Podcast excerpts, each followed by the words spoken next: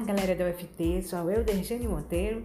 Hoje, no nosso momento aí, Aprendendo em um Minuto, vamos falar aí da importância do uso do podcast para o aprendizado educacional.